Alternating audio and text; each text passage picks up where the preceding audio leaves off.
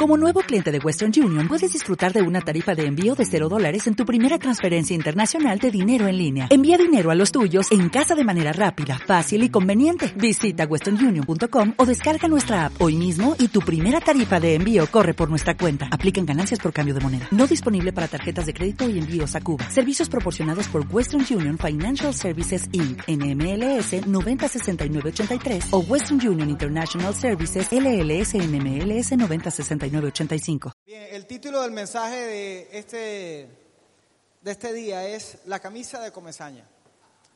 La camisa de Comezaña.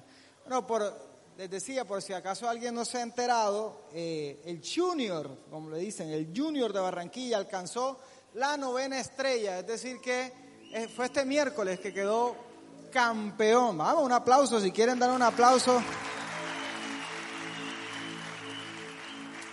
Entre los detalles y curiosidades, cada, cada campeonato y cada torneo tiene sus detalles, sus curiosidades. Entre las curiosidades que encontramos en, esta, en este torneo especialmente fue que eh, la gente empezó a hacer chistes, bromas, memes acerca de la camisa de Comezaña. Esto que tengo es una réplica que eh, eh, sacaron de la camisa de Comezaña. Según algunos, dicen jocosamente y dicen que esta camisa le brinda suerte al director técnico.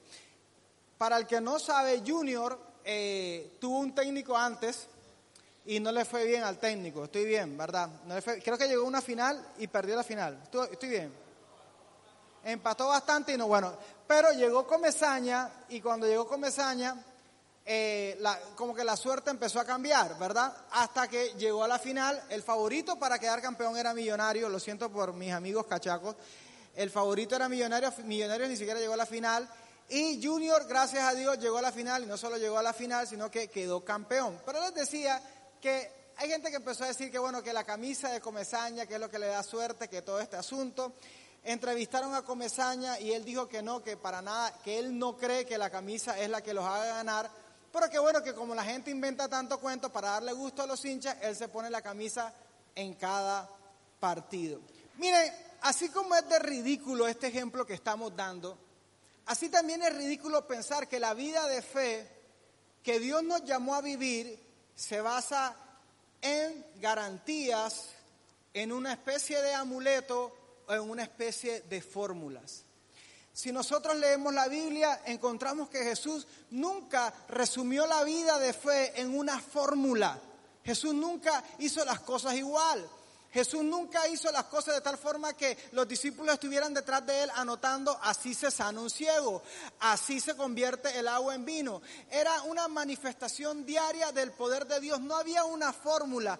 Tampoco Jesús buscó o nos enseñó que la fe era buscar garantías antes de hacer. Por eso es que cuando hablamos de la fe, muchas veces caminamos sabiendo que en lo natural vamos a perder, pero en lo espiritual vamos a ganar.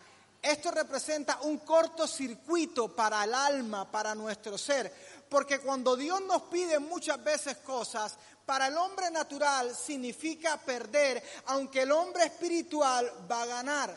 Es decir, que si alguno de nosotros que sabe que Dios nos ha llamado a romper la historia. Y quiero recordarle ese que ese es nuestro eslogan. Dios nos trajo aquí para decirnos que Él nos ha llamado a romper la historia. Que si a ti te da rabia tu casa, que si estás aburrido de los problemas de tu casa, que si estás aburrido de la actitud del gobierno, del país, Dios no te ha llamado o no te trajo aquí para ser un resentido, para que simplemente estés conforme porque hablas mal, porque te desahogas en tu cuenta de Twitter o en Facebook, porque vas y haces una marcha. Dios no quiere que seas un resentido que repite la historia, porque hay unos resentidos que se quejan y hay unos resentidos que repiten la historia. El resentimiento, el odio, nos va a llevar irremediablemente a repetir la historia. Entonces hay unos que dicen, ¡ja! Soy lo máximo porque estoy tomando All Par. ¡Ja! Me tomé mi primera botella de Olpar. No estás haciendo nada nuevo, ah, estás cometiendo los mismos errores que otros. Es más, no es nada nuevo, es old, viejo. ¿Ok? No es new par, es old par. Y algunas veces pensamos que si yo tengo una actitud de rabia, rebelde, si tengo una actitud en contra de lo que no me gusta, estamos marcando la diferencia. ¿Y qué va? Estamos haciendo lo mismo con las mismas. Algunos piensan, voy, alguna quizá dice, voy a, cuadrarme con el muchacho que le da rabia a mi mamá para que, para que le dé más rabia y sepa que yo no estoy de acuerdo con que se haya separado de mi papá. Ok, maravilla. Una pregunta. ¿Y acaso con eso vas a arreglar la historia? ¿Vas a cambiar lo que pasó? Hay algunas veces la tendencia de buscar cosas que nos distraigan. La droga. Hay gente que fuma marihuana porque la marihuana tiene unos efectos que te hacen estar calmado, meterte en un viaje y tener una aparente paz. La mayoría de gente que empieza con la alguna gente que empieza con la marihuana, empieza por el gancho de, estás muy atribulado, estás muy afanado, estás desesperado, fúmate esto que te va a relajar, tiene efectos medicinales y, te, y te venden la marihuana como algo bueno, que chévere, que te va a tranquilizar. Úsalo de forma recreativa. Suena muy bonito. Suena como el que te dice, toma trago para que la olvides, toma trago para que la pases bien. Pero mis amigos, Dios no nos trajo aquí para anestesiarnos, ni siquiera para hacernos olvidar lo que pasó. Dios nos trajo aquí para concentrarnos, concientizarnos y decirnos que en su nombre y a través de Jesús vamos a romper la historia, vamos a hacer las cosas nuevas. Es decir, que si antes hubo tragedia, que si antes hubo enfermedad, que si antes hubo presión alta, si antes hubo divorcio, drogadicción, diabetes, si antes pudo haber pasado lo que sea, a partir de ahora la Biblia dice, de modo que si alguno está en Cristo, nueva criatura es, las cosas, las cosas viejas pasaron, he aquí todas son hechas nuevas. A eso, para eso estamos aquí. Y para eso no podemos aferrar nuestra vida a una garantía, a un amuleto, a una fórmula. Tarde que temprano, te vas a dar cuenta que por mucho que trates de, implementar, eh, de poner fórmulas, siempre la fórmula va a ser insuficiente en cualquier área de la vida. En el área sentimental, en el área económica, en el área espiritual, entonces hay gente que se acerca a la iglesia y piensa, bueno, si yo oro tantos días, ayuno tantos días, entre tantos días que voy a la vigilia y si voy al grupo y si doy tanta ofrenda, igual milagro. ¿Y qué pasa cuando haces todo eso que se supone que es lo correcto y no pasa lo que se supone que debería pasar? Por eso mis amigos, nosotros hay cosas que parecen tonterías, pero que son pensamientos. ¿Cómo me gustaría tener esa suerte de campeón? ¿Cómo me gustaría tener la capacidad de garantizar que voy a, entrar en una carrera y nunca voy a perder un parcial? ¿Cómo me gustaría poder garantizar que voy a encontrar a la persona ideal y nunca vamos a cortar, que nos vamos a casar y que esa persona nunca me va a ser infiel o que yo nunca le voy a fallar? ¿Cómo me gustaría poder decirle a Dios un día, Señor, heme aquí, mas nunca te voy a fallar y cumplirlo. ¿Cómo nos gustaría poder el futuro garantizarlo y decir, a partir de hoy ya puedo estar tranquilo porque ya lo tengo todo garantizado? Mis amigos, pues no es así. El día que, te, que entres en una universidad, desde el primer semestre hasta el último semestre vas a tener que pelearlo desde el primer parcial hasta el último parcial vas a tener que pelearlo. Por eso hay gente que en décimo semestre, hay gente que en décimo semestre dejó la universidad y nunca, no tienen el título, porque en décimo semestre dejaron la carrera. ¿Qué tienes que hacer tú si te enamoras de una muchacha o de un muchacho? ¿Qué crees? Que cuando se den el primer beso, que cuando tengan sexo, garantiza fidelidad y amor eterno si el sexo fuera garantía de éxito en las relaciones, no existiría divorcio, no existiría infidelidad, ni existiría nada de eso. Porque hay gente que lo tiene sexo. A pesar del sexo, nada puede robar al corazón el ejercicio de fe que tenemos que hacer diariamente. Diariamente tenemos que hacer un ejercicio de fe. Diariamente. Por eso es que la Biblia no habla de un día vamos a hacer perfectos aquí en la tierra, de tanto orar, de tanto ayunar, de tanto hablar en lengua, vamos a ser perfectos, super saiyajines del reino de Dios, maestros Pokémon del Evangelio, y de tal manera que ya lo tengo todo fríamente calculado. El día que te cases vas a tener que casarte todos los benditos días. Si vas a estar casado vas a tener que no solamente vivir de la ceremonia, de las fotos de la ceremonia, del viaje que hicieron en la luna de miel, sino que todos los días en tu corazón vas a tener que casarte y hacer esa ceremonia y hacer ese compromiso. El que, el que estudia una carrera no va a hacer el compromiso con la carrera solamente cuando estudia o cuando se gradúa. Cada día, si eres un arquitecto, si eres un médico, si eres un abogado, sea lo que sea tu carrera, cada día vas a tener que abrazar tu profesión y hacer un pacto, un compromiso diario. Mis amigos, en el nombre del Señor les digo, si hay algo que te debilita es pensar que va a llegar el día en que no vas a tener que esforzarte. Que algún día las cosas van a ser más fáciles, que es la, la trampa que más nos golpea a nosotros cuando estamos en el colegio. Cuando estamos en el colegio, estamos en primaria, pensamos que bachillerato va a ser más fácil. Y en bachillerato pensamos, sexto, ay, sexto es como que sexto, ¿verdad? Y pero cuando esté en séptimo las cosas van a ser más chéveres. Y entonces cuando estamos en séptimo, no, el curso firme es noveno, entonces pasa octavo, como que, ay, bueno, octavo, ¿verdad? Pero cuando estamos en noveno las cosas van a ser frío. Cuando estás en noveno te das cuenta que noveno es noveno, y después te dicen, no, es cuando estás en décimo, y entonces cuando estás en décimo, ah, está ahí en décimo. No, pero bacano cuando ya esté, cuando esté en once, y cuando estés en once, ay, ya se está acabando el colegio, ya no me quiero ir al colegio, ay, ay, se acabó el colegio, se acabó el colegio. Y entonces piensa, bueno, ahora sí comenzó lo bueno, ahora sí me voy a tomar la vida en serio, porque ahora llegó la carrera, ahora sí llegó la universidad, damas y caballeros, la mejor época de mi vida, llegué a la universidad, que lo sepa todo el mundo, ahora todas las cosas van a cambiar, porque llegó mi mejor versión, llegué a la universidad y te das cuenta que la universidad es terrible.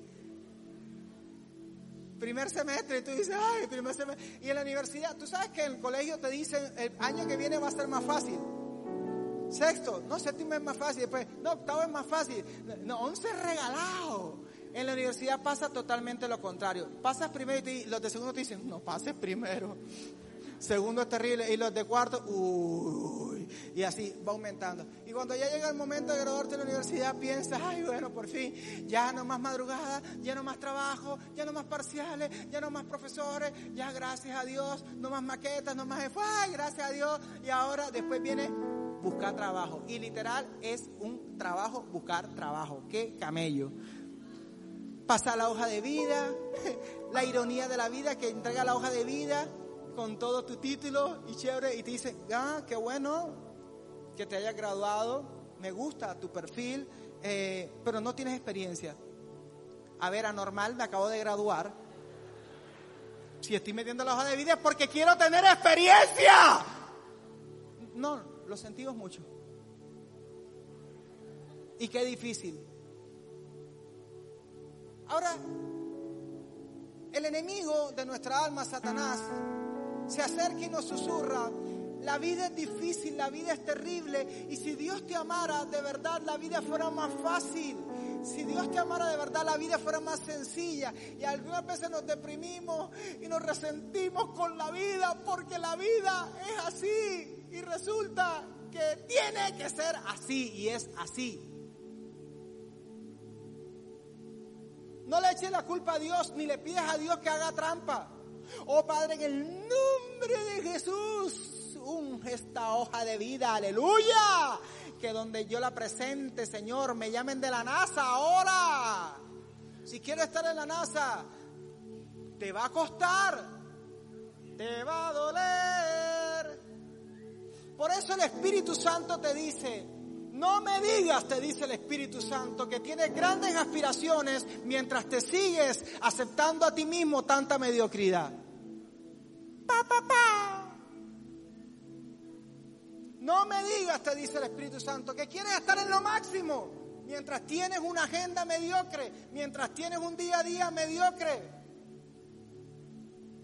La misma Biblia lo dice, si quieres estar en el lugar alto, Si quieres ganar la carrera, tienes que esforzarte y apartarte de las demás cosas que los demás están haciendo porque estás enfocado en la meta. No es tiempo de llorar, nene. No es tiempo de llorar, nena. Dios no te trajo aquí para que te deprimieras, simplemente lloraras y te quejaras como te quejas con todo el mundo. El Espíritu Santo te trajo aquí para que te sacudieras de la tristeza, de la depresión, de las ganas de morirte, del hambre, de lo que sea, de la falta de plata, del divorcio de tus papás, del abuso, de la droga, de la alcohol, de, la desilusión amorosa, te sacudas de todas esas cosas y digas en el nombre de Jesús creo que hay algo más para mí. Ahora miren, que la Biblia nos recomienda vestirnos de algunas cosas. Quiero compartir con ustedes un poquito del Bible Fashion Week. La Biblia habla de cómo tenemos que vestirnos. Romanos 13, 14 dice, sino vestidos, tiene Romanos, ahí está, dice, sino vestidos del Señor Jesucristo. No estés buscando amuletos, vístete de Jesucristo y no proveas para los deseos de la carne. Es decir, cada día imita a Jesús. Piensa, ¿qué haría Jesús? ¿Qué diría Jesús? Y así como cuando tú estamos, estamos con todos, abrimos el closet y estamos viendo qué nos vamos a, colocar y estamos pensando si me coloco eso, me voy a ver de tal forma y esta es la impresión que voy a dar. Y uno piensa, voy a ir a tal parte, me voy a poner esta pinta porque esta pinta es más o menos acorde hacia dónde voy. Así uno tiene que pensar, si sabe que es difícil el colegio, si sabes que es difícil la universidad, el trabajo, aún tu casa, vístete de Jesucristo. Y para eso es importante que tú sepas quién es Jesús. No puede ser que tú te sepas de memoria las canciones de Bad Bunny. Un tipo que canta como si tuviera un problema en, el colon terrible. No quiero que nadie hable de amor, ya me cansé. No, es problema tuyo. Yo no me cansé del amor. Ah, yo creo en el amor y quiero amor. Ábrete tú, pero yo no. No puede ser que te sepas todas las canciones de Bad Bunny. No puede ser que, estés súper enterado de todo el mundo, de lo último que hizo Lady Gaga, de lo... no, no puede ser. Y que las palabras de Jesús no te las sepas de memoria, porque en el momento de la verdad no sabes cómo actuar. Acabamos de ver un partido de fútbol. ¿Se dieron cuenta de algo? Yo no sé si alguno de ustedes se dio cuenta. En ningún momento del partido el director técnico se metió a jugar por los jugadores. Hay un tiempo en que el director técnico da unas instrucciones, pero quien tiene que ir a jugar es el jugador. Nunca vieron que sale el director técnico y dice, ven acá, déjame patear a mí que yo sé qué hacer, quítate. Hay cosas que Dios no va a hacer por ti ni por mí. Hay decisiones que Dios no va a tomar por ti porque te toca a ti. Y es necesario que te enfoques en su palabra para que sepas lo que tienes que hacer. Por eso es que al momento de la jugada, ¿qué tiene que tener bien claro el jugador? ¿Qué fue lo que me dijo el director? ¿Cuál fue la estrategia? Cuáles fueron sus palabras. Por eso la Biblia dice, así como te vistes de ropa, vístete de Jesucristo. Vístete de su actitud, vístete de sus palabras, vístete de su forma de hablar. interesante que el texto dice, ahí está el texto. No, ahí está. Ahí dice, y no proveas para los deseos de la carne. Interesante. Es decir, mira, no cometamos el error de, creer en Jesús y al mismo tiempo proveer para la carne. Es como si alguien se engorda. Esto me pasó a mí.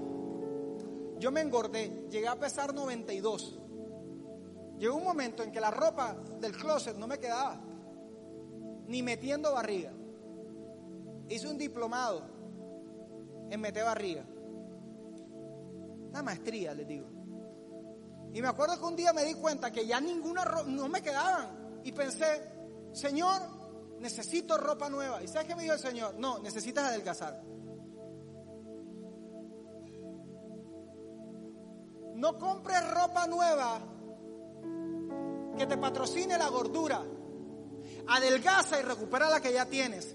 Es decir, no vivamos la incoherencia de creer en Cristo y vivir las cosas del mundo, comprar las cosas del mundo, andar en las cosas del mundo. No vivamos esa incoherencia. No tengamos el vestido de Jesús para andar en las cosas del mundo. Si vamos a estar vestidos de Jesús es para no andar en las cosas del mundo. Me importa que otros te digan que sí, que otros te digan que no importa, que sí. No, sí que sí importa. Hay vestidos que no combinan en todas partes. ¿Quién va con un vestido entero a una playa? ¿Quién va con un vestido de baño a un matrimonio? Hay cosas que no combinan. Tu fe no combina en todas partes. Aunque te digan lo que quieran, tú tienes que aprender a vestir de Jesucristo. Ser amable, por supuesto, pero saber que hay lugares que no nos corresponden simplemente. Hay lugares donde uno no combina. Hay lugares donde sabes que tú dices, sabes que yo no pertenezco aquí. No es que no pueda meterme en una discoteca, no es que yo no pueda meterme en este concierto, no es que yo no pueda, es que de poder yo puedo. Simplemente mi alma está vestida de Jesús y no combina, simplemente no combina.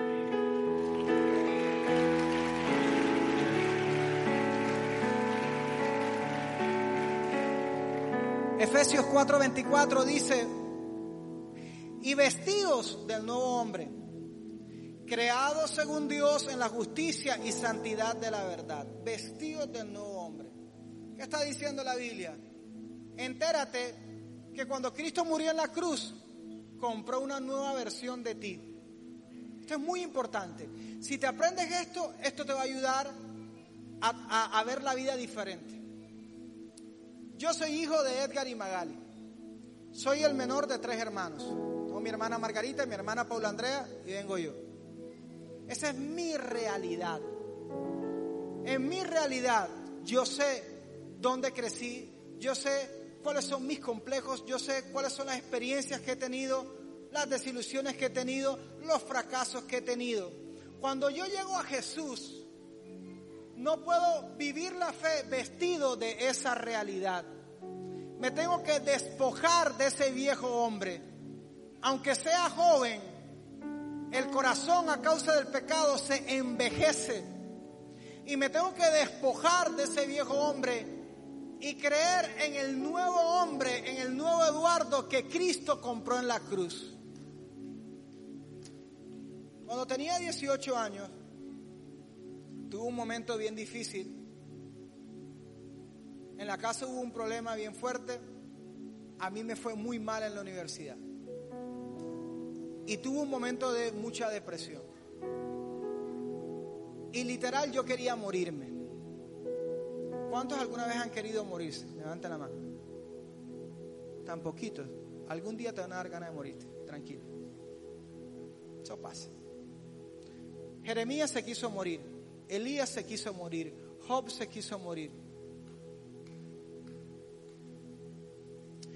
Y me acuerdo que yo hacía un análisis de mi vida y decía, Eduardo no sirve para nada. Eduardo es una vergüenza para su casa. Eduardo no tiene futuro. Yo veía mi vida acabada. Tenía 18 años. Yo decía, no sé qué quiero con la vida. No me gusta nada. No me gusta medicina ni derecho. No me gusta nada. En la casa hay problemas económicos, no hay plata. Yo me acabo de tirar otro semestre en la universidad. Soy un fracaso total soy un mal hijo, soy una vergüenza para mis padres, una vergüenza para mis hermanas. En ese tiempo la que es mi esposa era mi novia. Y yo dije, ella nunca se va a querer casar con un fracasado como yo. Y era cristiano. El que tú seas cristiano no significa que tus sentimientos y emociones están blindadas. El que le sirvamos a Dios no significa que estamos blindados. Había ido a encuentros, campamentos desde niño, pero nunca había tenido un encuentro con el Señor. Y me acuerdo que yo le dije al Señor, ¿sabes qué me da piedra? Le dije, más piedra me da que el fracaso que he tenido, el no ver un futuro, me da piedra, ira, que la gente diga que Cristo me ama. Cristo no me puede amar, porque yo soy una porquería. Yo soy una porquería. Y Dios no ama porquerías, porque Él es bueno, Él es santo, poderoso. Dios no ama la porquería. Y si a mí me dicen que Cristo me ama, entonces me imagino el trono de Dios rodeado de bolsas de basura. Un coleccionista de basura. Y sentí que el Señor me dijo, no, estás entendiendo mal. Cuando te dicen que Cristo te ama, significa que Él perdona tus pecados, te limpia y en su amor crea una nueva realidad. Mis amigos, el que está aquí no es el Eduardo, hijo de Edgar y Magali. Y no me avergüenzo ser hijo de Edgar y Magali. El que está aquí es el Eduardo que Cristo compró en la cruz.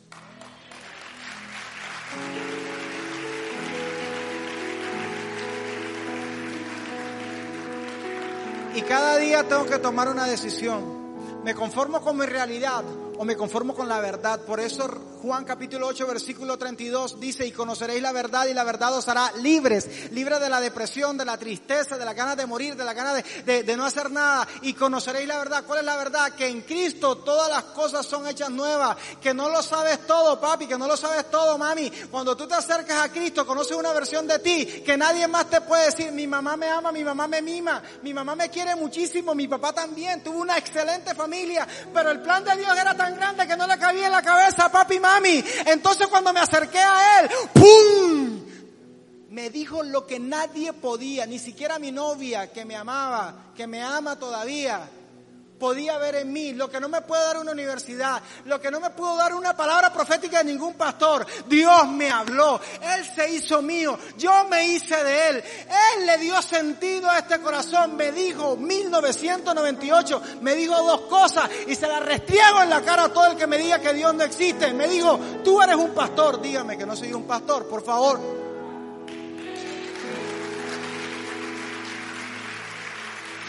Cuando me quería morir y pensar que era un fracaso, me dio sentido, propósito. Esto no lo da la Champions, no lo da nadie. Me dijo, tú eres un pastor. yo no soy un pastor, me dijo, tú eres un pastor.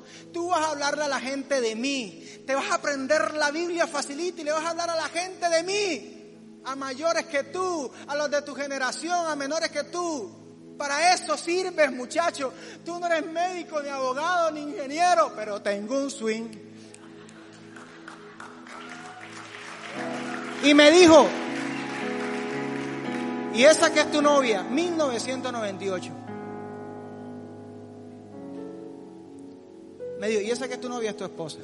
Ahí está sentada, vamos a cumplir 16 años de matrimonio. Vístete, vístete del nuevo hombre. Cuando el diablo te quiera poner la ropa vieja de la tristeza, acércate a la cruz y cree en Cristo todas las cosas son hechas nuevas. Todo lo puedo en Cristo que me fortalece. Amén. Colosenses dice, 3.12 dice, vestidos como escogidos de Dios, santos y amados de entrañable misericordia, de benignidad, de humildad, de mansedumbre, de paciencia. Fíjate que todos estos textos usan la misma palabra, vístete, es decir, toma la decisión. No es que Dios te va a vestir, no es que ¡ah! tienes que tomar la decisión. Vístete como escogido de Dios. Es decir, sírvele a la gente. Ser cristiano no es para ser millonario. ¿Ustedes sabían eso? Ser cristiano no es para, para, aparentar quién es el que tiene mejores zapatos, mejor carro, quién es el que más viaja. Esta no es casa de apariencia, esta es casa de servicio. Aquí no estamos para alardear quién tiene mejor celular, quién tiene mejor cuerpo, quién tiene mejor, quién viaja más, quién no. Aquí no estamos para aparentar, aquí estamos para servir. Y por eso dice vestidos como escogidos de Dios. Dios los va a llevar a las naciones, claro que sí pero no para que sean servidos, sino para que sirvan a las naciones. Por eso tenemos esta bandera de Colombia. Nosotros no la, la, sacamos solamente cuando juega Colombia, como algunos tienen solamente la mente limitada de que son colombianos cuando juega la selección. Nosotros cada sábado oramos por Colombia. ¿Por qué? Porque hemos decidido creer, aunque las noticias hablen pestes de Colombia, aunque hablen mal del presidente, aunque hablen mal de lo que quieran, nosotros decidimos creer en lo que los demás no creen, hablar de lo que más, de los demás no hablan, profetizar lo que los demás no pueden ver. Para eso nos cargamos de Dios porque queremos ser útiles. No queremos simplemente un trabajo para tener plata, no queremos terminar una carrera simplemente para tener un título y para poder alardear y tener más plata. Queremos ser útiles. Tu oración tiene que ser, Señor, hazme útil en medio de esta tierra, hazme útil, por favor. Si me vas a dar un trabajo, una carrera, si voy a estar en un servicio, en un ministerio, hazme útil, que sea un instrumento tuyo. Y por eso dice, vístete como escogido de Dios. Vístete como alguien que donde vaya está pensando en servir a Dios.